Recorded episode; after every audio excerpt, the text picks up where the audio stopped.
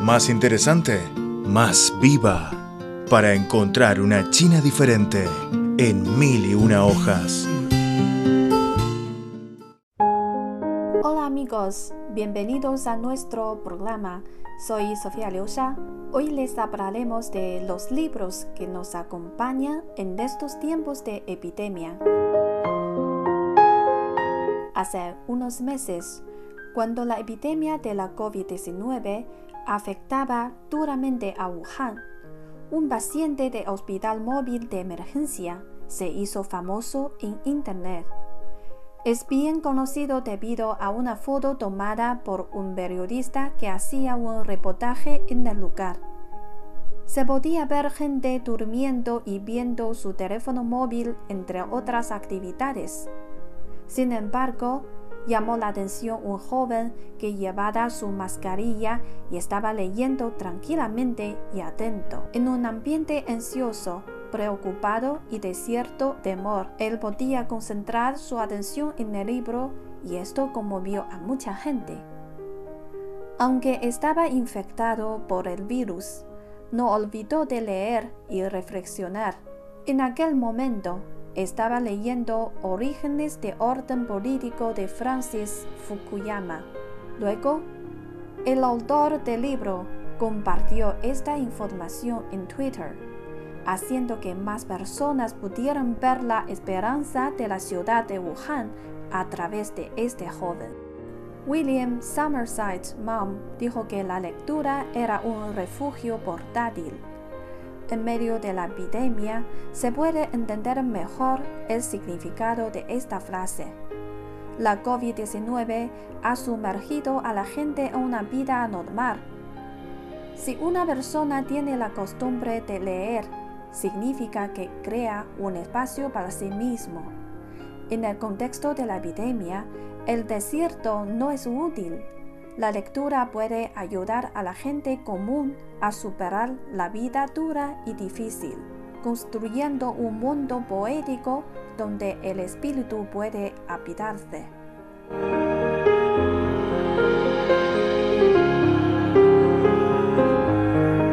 Durante la epidemia de la COVID-19, ¿qué libros han leído? Hoy he conversado con dos jóvenes para escuchar sus historias durante el periodo de la cuarentena y los libros que les acompañan en este tiempo difícil.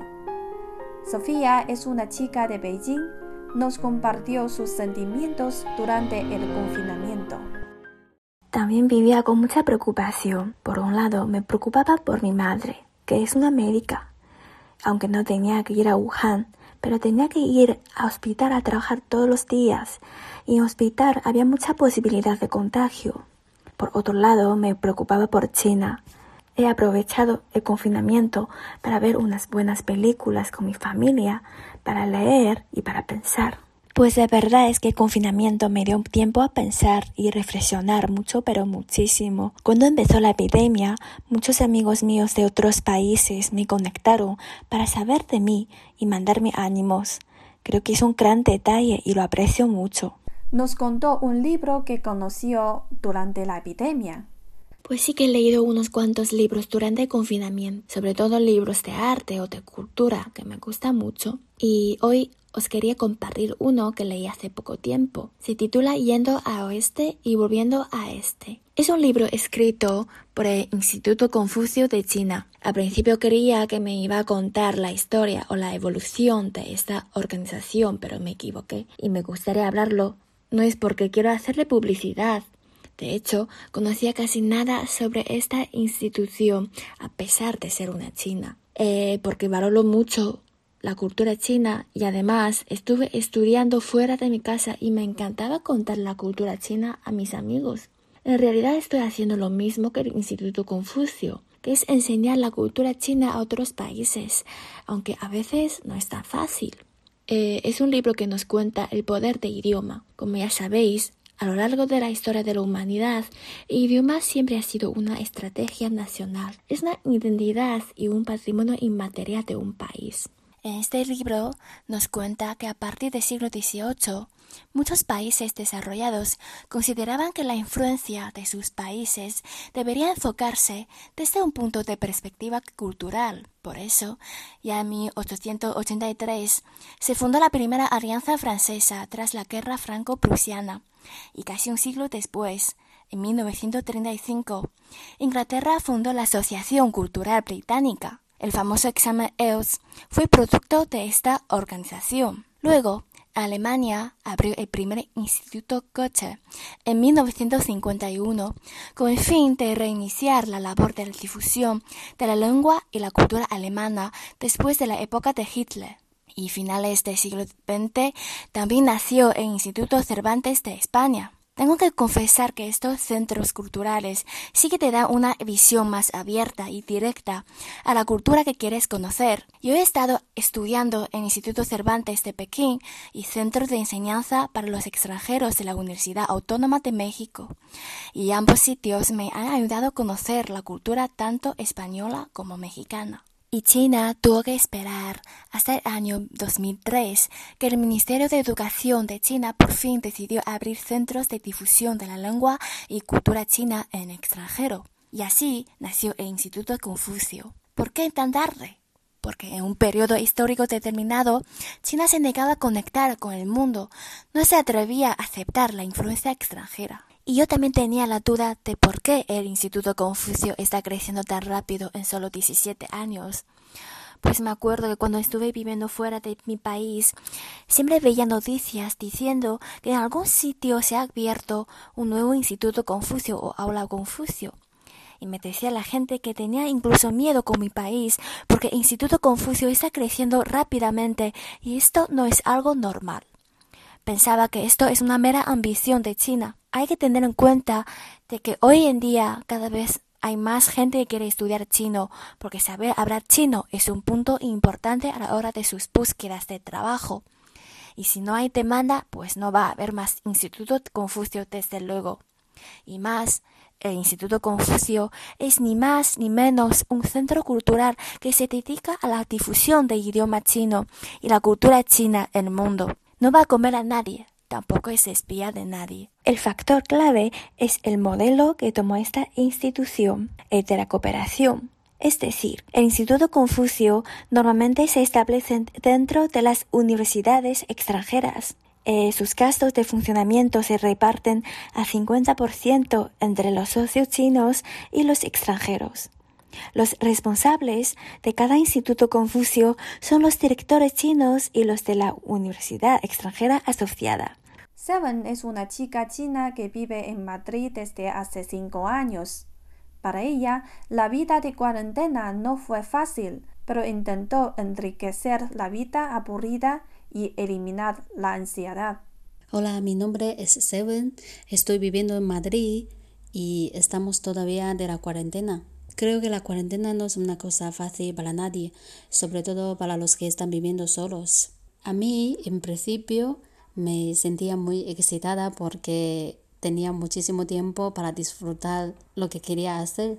Pero luego me siento un poco ansiosa porque no sabíamos cuándo va a terminar todo esto y tenemos miedo de que vamos a contagiarnos fácilmente. Pero ahora las cosas están mejorando y tenemos la confianza de que vamos a salir de esto muy muy pronto. Normalmente yo ah, cocino, hago deportes en casa, hago fiesta de karaoke algunas veces. También escucho a la música, leo los libros y sin darme cuenta ya hemos pasado unos 70 días de la cuarentena.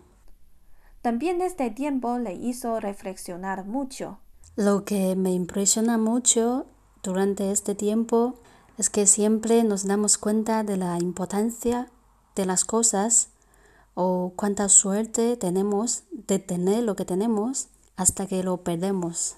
Y a muchas cosas decíamos que no tenemos tiempo en realidad es porque no es importante para nosotros, porque las cosas siguen sin hacerse, aunque ahora tenemos muchísimo tiempo. Seven nos compartió sus autores favoritos y los libros que ha leído en este tiempo. A mí me gusta leer y así también me ayuda para pasar el tiempo más rápido. He leído varios libros durante este tiempo. Escritor que me gusta mucho se llama Gabriel García Márquez. Es uno de mis favoritos.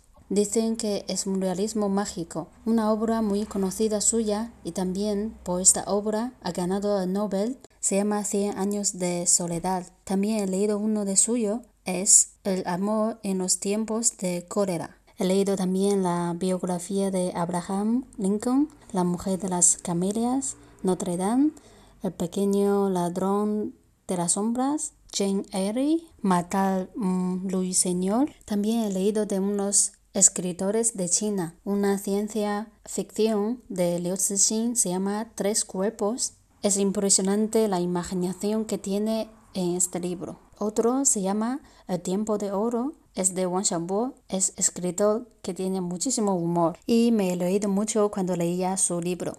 El último, creo que también es lo mejor para mí, es Honlong Creo que casi todos los chinos conocemos a este libro. Las poesías en este libro son muy bonitas y las personalidades que hay en este libro son tan activas. Es como que estás viendo a esta gente en tu vida cuando lees el libro. He disfrutado mucho. Hay dos libros que me gustan mucho y quería recomendaros. Son El amor en los tiempos de cólera y Maldad Señor. El libro El amor en los tiempos de cólera me impresionando mucho que hay tantos tipos de amor en este mundo que nunca muere y también qué bonito es encontrar el amor en la vida. El otro libro, Madame Señor, he aprendido que es la verdadera educación y creo que el prejuicio siempre viene de la ignorancia.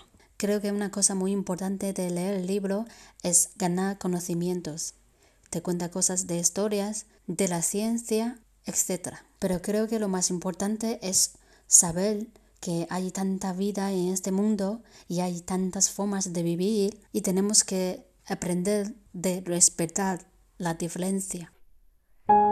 Hacer cuarentena en casa tal vez podría limitar nuestro contacto con el mundo exterior, pero la lectura nos abre un nuevo espacio. La fuerza de espíritu nos hace libros de temor ante la dificultad y la adversidad. Hasta aquí el programa de hoy. Nos vemos en una próxima ocasión.